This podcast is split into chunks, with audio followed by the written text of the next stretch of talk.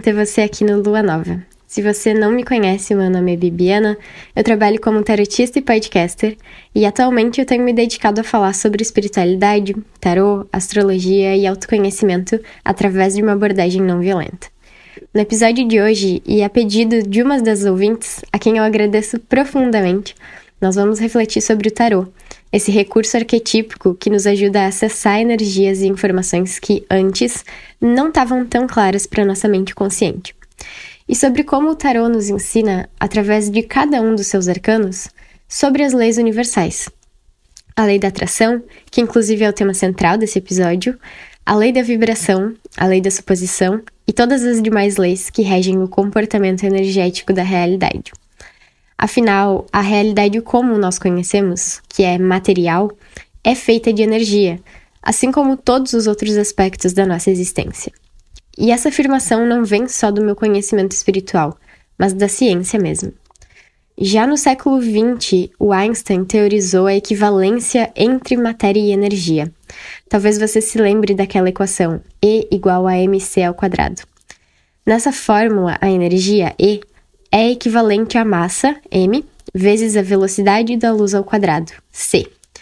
Esse último elemento, c, é a única constante da equação, porque, de acordo com a teoria da relatividade, tempo, espaço, matéria e energia são relativos, mas a velocidade da luz no vácuo é sempre a mesma, independentemente do referencial adotado para medir ela. E eu falei tudo isso para chegar no seguinte ponto. A existência da matéria ou massa é relativa e depende do comportamento energético da luz. Além disso, em 2022, os físicos John Clauser, Alan Aspect e Anton Zellinger receberam o Prêmio Nobel por provar que o universo não é localmente real. O conceito de real aqui significa que os objetos têm propriedades definidas independentemente da observação. Uma maçã pode ser vermelha mesmo quando ninguém está olhando. Local significa que os objetos só podem ser influenciados pelo ambiente e que qualquer influência não pode viajar mais rápido que a luz. Eles provaram que os objetos não são influenciados apenas pelo ambiente e também podem não ter propriedades definidas antes da medição. O próprio Albert Einstein teria dito a um amigo: você realmente acredita que a lua não está lá quando você não está olhando para ela? Muito embora a lei da atração seja uma lei espiritual, ela parte dos mesmos princípios que essas duas descobertas mencionadas, e que tantas outras que vêm se popularizando pela física quântica. Aqui eu acho importante mencionar que esse termo física quântica tem sido usado com muita irresponsabilidade por muitos profissionais que trabalham com a espiritualidade. E se algum físico aí estiver me ouvindo, saiba que eu estou aberta a correções e complementações e que assumo responsabilidade pelas informações que eu estou compartilhando.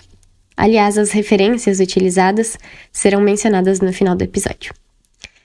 Essa lei universal prevê que nós atraímos coisas, pessoas e situações de acordo com a qualidade dos nossos pensamentos, a lei da atração. Pessoalmente, eu acredito que esse é somente um aspecto, dentre vários outros, que explicam a cocriação da realidade. Mas é preciso partir de algum ponto, né? Então a gente vai partir daqui.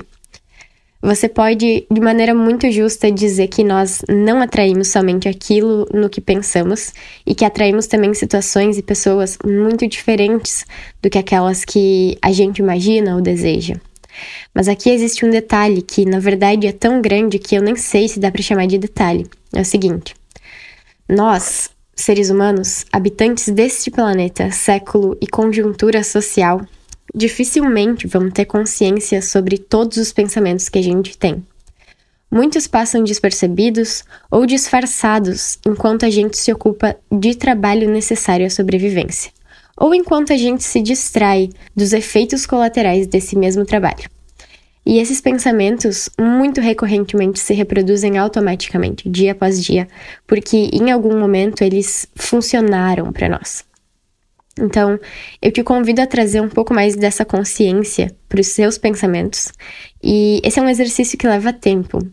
Não se cobra muito nele, Naqueles momentos em que nossa mente começa a produzir pensamentos acelerados numa espiral sem fim, o famoso ponto de partida da ansiedade, é muito importante praticar a presença, respirar, escrever ou até conversar com alguém sobre esses pensamentos pode ajudar muito a adquirir mais clareza sobre eles. E quando você fizer isso, talvez você vai perceber que alguns pensamentos estão produzindo certas insatisfações na tua vida. Pensamentos críticos demais ou, entre aspas, realistas demais. E eu digo isso com ironia porque geralmente as pessoas auto-intituladas realistas são pessimistas gentis. Enfim, um exemplo para ilustrar essa ideia é: se você atrai parceiros românticos que não te respeitam como você merece ou gostaria de ser respeitado, você possivelmente está carregando consigo pensamentos inconscientes sobre não merecer parceiros melhores ou sobre esses parceiros sequer existirem. Esses pensamentos são produto ou produzem as famosas crenças limitantes. Mas esse é um assunto para um outro episódio. É legal se tornar consciente dessa dinâmica, mas é também importante lembrar que ela não é a única que determina a qualidade da nossa vida e das nossas relações. Muitas pessoas utilizam a lei da atração para, então, manifestar casas, carros e dinheiro porque estão desfrutando de privilégio socioeconômico. E sob uma perspectiva mais espiritual, elas não precisam superar certas camadas de resistência e nem precisam cuidar da qualidade de seus pensamentos da mesma maneira que outras pessoas, porque a realidade em que elas vivem desconhece pensamentos e preocupações com dinheiro e bens materiais. O privilégio é isso, né? É você não precisar se preocupar com certas coisas que outras pessoas precisam.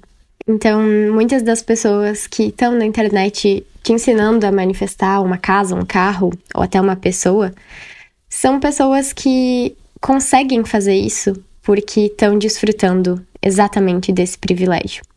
E aí eu não quero criar uma crença limitante de que nós, meros cidadãos comuns, não conseguiríamos fazer isso. A gente consegue também. Mas é preciso entender e respeitar o nosso próprio processo. E não ao mesmo tempo se iludir de que as coisas vão acontecer de certa maneira para nós e também não se render à descrença de que a lei da atração exista.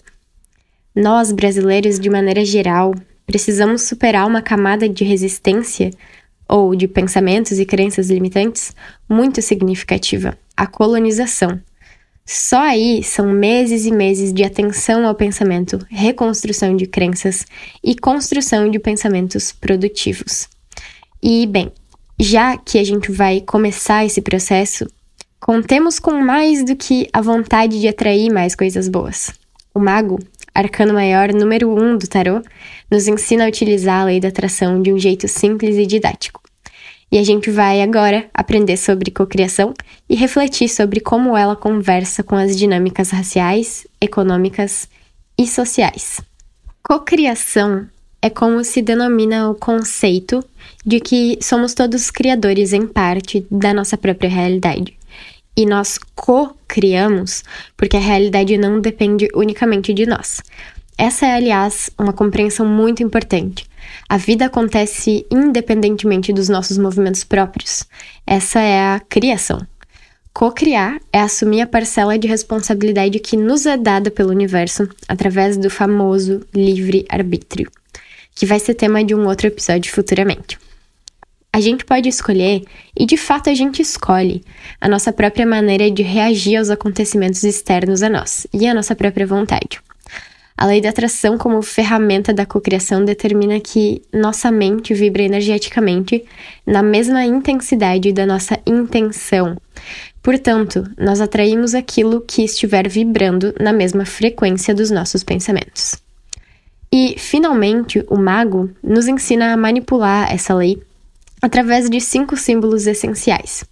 Se você conhece a carta do mago, dos arcanos maiores do tarot, você, independentemente do baralho que você usa, provavelmente vê que ele tem uma mão apontada para o céu com uma varinha mágica e um dedo apontado para a terra. Você vê um símbolo do infinito em cima, acima da cabeça dele. Você vê os naipes de copas, paus, espadas e pentáculos em cima da mesa ou em algum lugar ali na carta. Enfim, fora outros elementos como as cores, que são importantes, mas variam de baralho para baralho. Esses cinco elementos que eu mencionei são os elementos através dos quais o mago nos ensina a manipular essa lei, a lei da atração. E vamos começar pelo símbolo do infinito. Acima da cabeça do mago, a gente enxerga aquele símbolo, né, que parece um oito viradinho de lado. Esse símbolo nos lembra de acessar o conhecimento de que a vida é fluida e os ciclos, eles podem se repetir ou terminar. A gente precisa compreender que um momento de ingratidão ou um momento de infelicidade, de dor, de sofrimento não vai durar para sempre. Da mesma forma que os momentos de felicidade, de sucesso, não vão ser eternos também. E pode ser que você queira discordar e queira viver sempre feliz, alegre, se sentindo cheio de sucesso, mas você sabe que a vida é assim ela acontece nesse movimento de onda, né? E esse movimento, parecido com o símbolo do infinito, inclusive, é muito importante para a gente amadurecer. E é muito importante também para a gente construir sentimentos uh, que nos ajudam a aceitar e acolher melhor os outros. Uma pessoa que vive, por exemplo, sem nenhuma dificuldade financeira, vai ter uma dificuldade de compreender aqueles que vivem em dificuldade financeira e talvez não vá ter tanta empatia na hora de ensinar essa pessoa a fazer dinheiro, porque desconhece a sua realidade. Uma pessoa que nunca perdeu nenhum ser amado, né? Nunca teve, nunca sofreu grandes perdas em sua vida, pode ter muita dificuldade em empatizar com a dor do outro, quando o outro perde uma pessoa que ama, como uma mãe, um pai que vem a falecer, né? Então, esses momentos de altos e baixos, eles podem sim ser minimizados, eles podem sim ser menos baixos e menos altos e se tornar uma coisa um pouquinho mais estável, mas ainda assim eles são necessários, eles fazem parte da nossa vida. Esse é um entendimento muito importante de se ter quando a gente está cocriando a nossa realidade, porque é importante saber que lidar com os momentos de baixa ou com o chamado contraste, né? Os momentos em que a gente experiencia uh, sen sentimentos e situações alheios ao nosso desejo, diferentes do nosso desejo, vão continuar existindo e eles não determinam a nossa capacidade ou incapacidade de co-criar. É importante saber lidar com esses momentos. O segundo elemento, que são os naipes, todos os naipes, copas, paus, espadas e pentáculos que estão em cima da mesa do mago ou estão dispostos ali em algum local da carta, esses nos lembram de utilizar todos os recursos que compõem a nossa natureza humana na hora de manifestar ou de atrair aquilo que a gente deseja. O elemento copas, por exemplo, simboliza o nosso mundo emocional, as emoções são importantes na hora de atrair as coisas que a gente quer, porque o nosso centro cardíaco, o nosso coração, onde se concentram né, as nossas emoções, é o centro magnético do nosso corpo. Então, aquilo, aquela frequência na qual o nosso sentimento, o nosso coração está vibrando, é a frequência que vai atrair todas as coisas ao redor de nós que vibram igualmente é importante assimilar o papel que as nossas emoções ocupam na hora de manifestar. Pássaros. Aí nós temos o naipe de paus, que fala sobre o fogo do nosso espírito e também o nosso impulso de ação. É preciso lembrar que, se eu quero que algo aconteça na minha vida, eu preciso tomar atitudes coerentes com o meu fim, com o meu objetivo. Então, se eu quero, por exemplo, ter um corpo mais flexível, eu vou ter que alongar o meu corpo. Eu vou ter que tomar atitudes que façam do meu corpo mais flexível. Depois a gente tem o elemento o naipe Espadas, regido pelo elemento ar, que vai falar sobre a qualidade dos nossos pensamentos e crenças. Eu preciso me apropriar desse recurso e ter mais domínio sobre as coisas que eu penso, porque aquilo em que eu acredito, através do meu sistema de crenças, é o que eu vou ver materializado na minha realidade. Esse também é um assunto para um outro episódio, mas os nossos pensamentos são igualmente importantes, as nossas emoções, as nossas ações. E, por fim, a gente tem o elemento de pentáculos. Esse elemento simboliza os nossos recursos materiais e também o nosso corpo físico. Aí ele nos pede para manipular a realidade, manipular tudo o que é material, em conformidade também com o nosso objetivo. Se eu quero uma casa mais confortável e mais bonita, eu posso já agora utilizar dos recursos que eu tenho para deixar ela dessa maneira. Eu posso, por exemplo, limpar ela. Eu posso tirar tudo que é entulho dela. Eu posso dispor os móveis de uma outra maneira. Esse é só um exemplo, né? Mas acho que funciona para compreender. Se eu quero ter mais dinheiro, eu vou utilizar aquilo que eu já tenho, se é que tem alguma coisa, de uma maneira sábia e responsável. E se eu não tenho, eu vou usar os recursos materiais dos quais eu já disponho, meu celular, meu computador, meu conhecimento, para buscar uma oportunidade de começar a construir esse dinheiro que eu quero levantar. Depois a gente tem a varinha apontada para o céu, que simboliza a varinha em si, a nossa capacidade de cocriação. Essa é uma capacidade conferida a todas as pessoas e ela tá apontada para o céu num gesto de lembrar que aquilo em que nós pensamos se torna aquilo que nós sentimos e mais tarde se torna parte da nossa realidade material. Por fim, a gente tem um dedo apontado para a terra, finalizando esse mesmo raciocínio de que aquilo no que eu penso e acredito que está lá no céu, no mundo das ideias, né? É aquilo que eu vou inevitavelmente materializar. Então, se eu acordo e já penso, putz, ah, eu não, que, não queria estar acordado, que tipo de dia será que eu vou experienciar?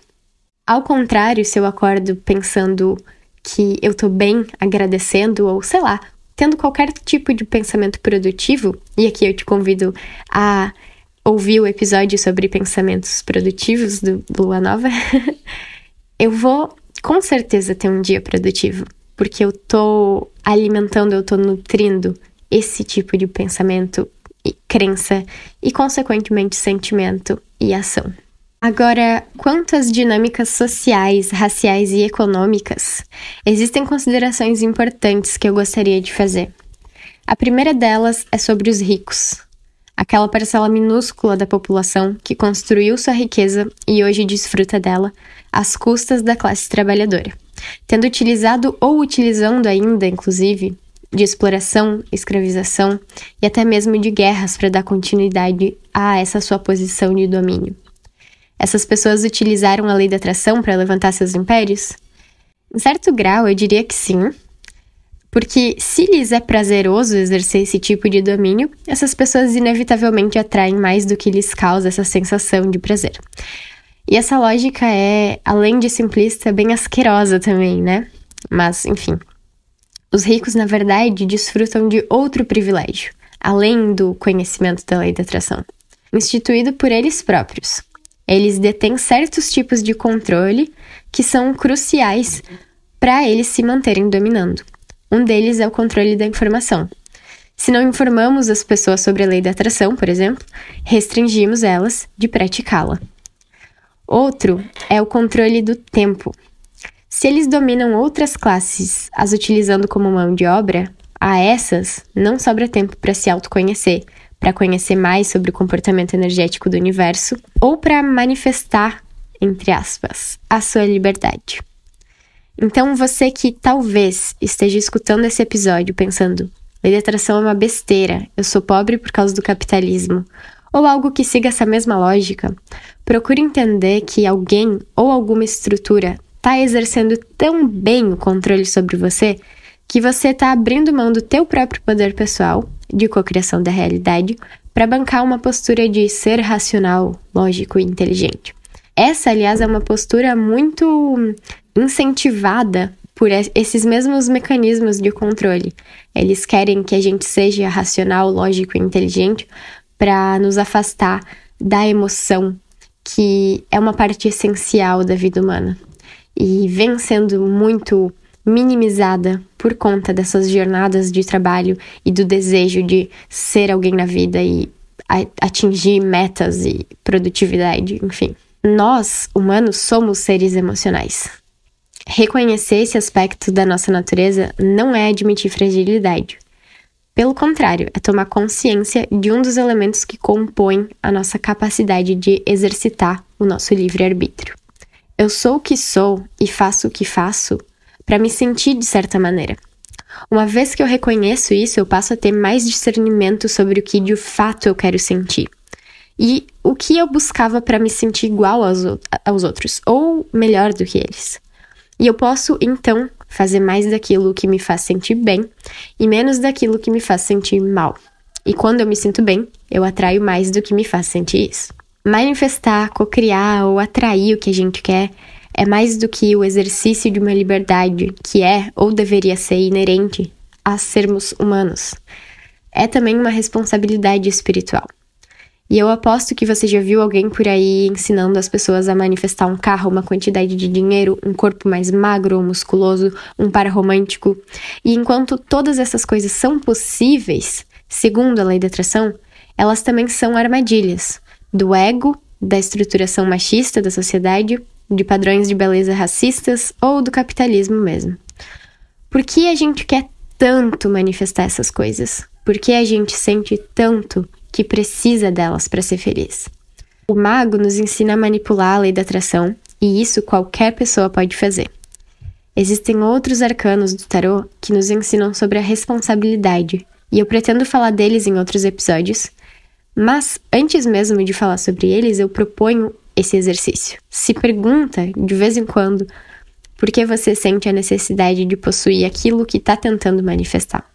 Eu realmente vou me sentir melhor quando eu tiver um namorado, namorada, ou o desejo de ter um, uma, está encobrindo uma necessidade emocional anterior a um relacionamento, que é a autoaceitação, por exemplo. Cocriar a realidade não significa ter o que a gente quer na hora que a gente quer. Até acho que isso é possível para certas mentes, mas não é sobre isso que a lei da atração trata de verdade. Ela nos ensina a manipular a realidade e colocar ela a serviço daquilo em que acreditamos. E se eu quero criar um mundo mais justo, mais verdadeiro, mais feliz e mais saudável, eu preciso lembrar disso sempre que eu estiver manifestando coisas na minha realidade. Esse episódio usou como referência o artigo O Universo Não é Localmente Real e os vencedores do Prêmio Nobel de Física provaram isso, por Daniel Garisto, em 13 de outubro de 2022, no site Centro Pineal. Para finalizar esse episódio, eu quero convidar vocês a participarem do Clube do Tarô.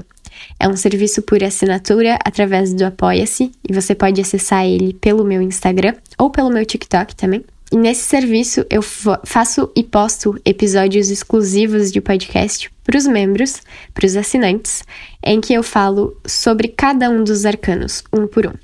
Já tem episódio postado lá.